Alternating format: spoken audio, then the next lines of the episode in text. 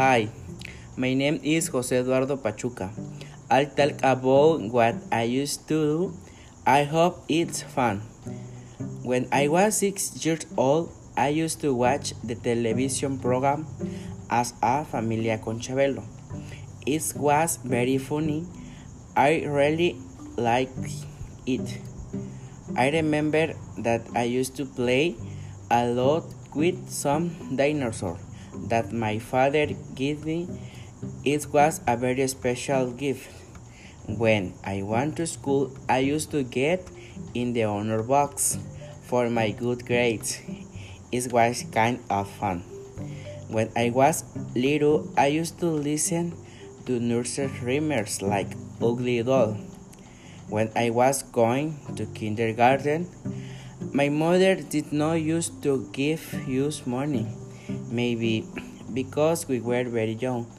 When we went on vacation from school, my parents used to take my sister and me to Huatulco for a whole Sunday.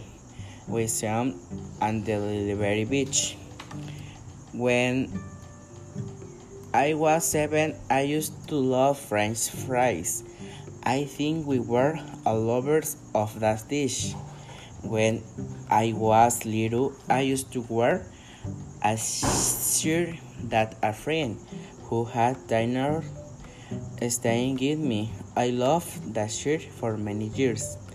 When I was little, I used to go everywhere with my father. I remember one of those times I had an accident. I had a part time. I hit my head and had surgery. It was all. Goodbye and thank you. I thank you very much.